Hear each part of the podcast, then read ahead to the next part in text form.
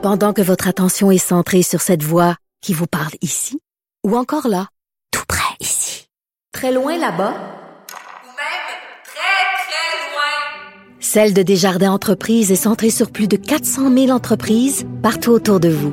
Depuis plus de 120 ans, nos équipes dédiées accompagnent les entrepreneurs d'ici à chaque étape pour qu'ils puissent rester centrés sur ce qui compte, la croissance de leur entreprise. Et Vincent Dessureau. Un duo aussi populaire que Batman et Robin. Cube Radio. Je vous dis tout de suite, on est en attente du point de presse de Justin Trudeau qui doit faire le point sur la loi sur les mesures d'urgence. Il n'est pas exclu, c'est pour ça qu'on le suit.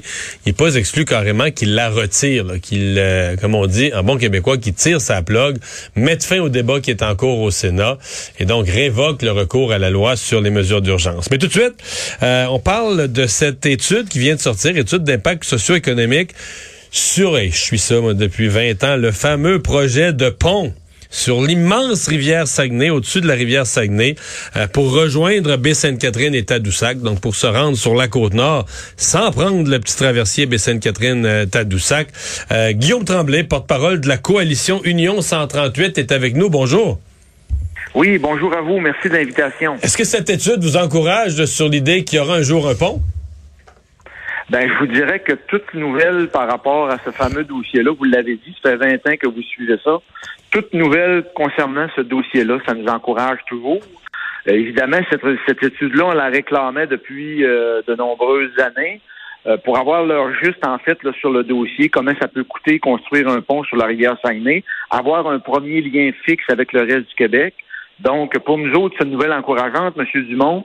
Par contre, je suis obligé de vous dire qu'en 2022, ce qu'on va souhaiter, c'est profiter de la campagne électorale pour voir les intentions politiques de tous les partis pour Mais- euh, ce fameux dossier-là.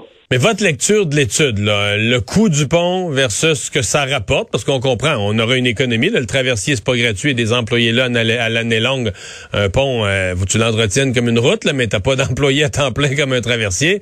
Euh, donc le, le coût supplémentaire là, de construire le pont, euh, le bénéfice économique pour la côte nord, avez-vous l'impression que le projet tient la route quand vous lisez l'étude? Ben nous, on pense que ça tient la route, c'est sûr, parce que ben, y a, on a on a trois objectifs. Il y a, y a y a un objectif économique, il y a un objectif de sécurité routière aussi, parce que il y a le fameux syndrome du traversier et quand on débarque en convoi, ben il y a toujours des risques routiers reliés à ça. C'est une route qui est excessivement dangereuse et ça, ça a été, ça a été prouvé. Fait qu'on a ces deux enjeux-là qu'on veut évidemment le faire ressortir.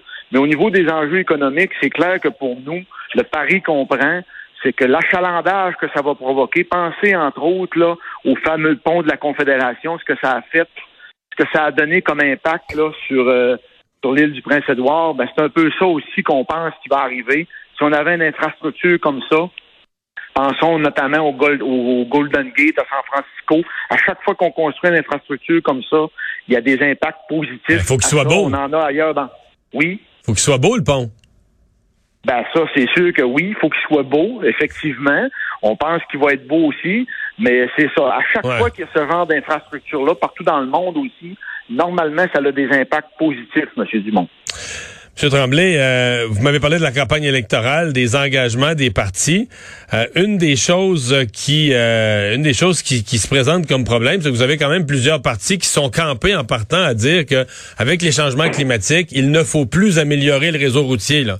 De toutes les manières, il faut arrêter de mettre de l'argent là-dedans, arrêter d'encourager les camions, les autos, etc. Donc vous avez des adversaires en partant là. Ouais, ben quand on parle de ce genre d'adversaire-là, dans une région comme la nôtre, euh, M. Dumont, euh, je pense qu'on n'est pas du tout dans la même euh, on n'est pas du tout dans cette partie-là, nous, en, en ce qui, en ce qui nous concerne. Parce que quand on peut parler d'enjeux climatiques, de vouloir éliminer les voitures, etc., normalement, on est capable de compenser avec des services de transport en commun, comme dans les milieux plus urbains, alors que sur la côte nord, on n'est pas du tout dans ces Ouais. enjeux-là. Et de voir des, bat- des- et de voir des camions, des, des autos qui attendent des fois, parfois, pendant un cer- un certain nombre de minutes, un certain nombre de temps, ben c'est pas bien ben bon pour l'environnement non plus. Il brûle Ça, du gaz, ce il niveau-là. brûle du gaz pour rien, puis le métro de 400 Tout à fait. km, le métro de 450 km entre Tadoussac puis cette île, c'est pas pour demain. Monsieur Tremblay, merci beaucoup. Au revoir. C'est moi qui vous remercie. Bonne